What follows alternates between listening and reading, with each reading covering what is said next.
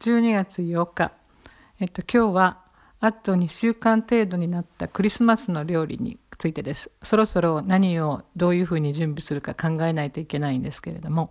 若い人たちの間では、えー、伝統的なハムや、えー、ミートボールや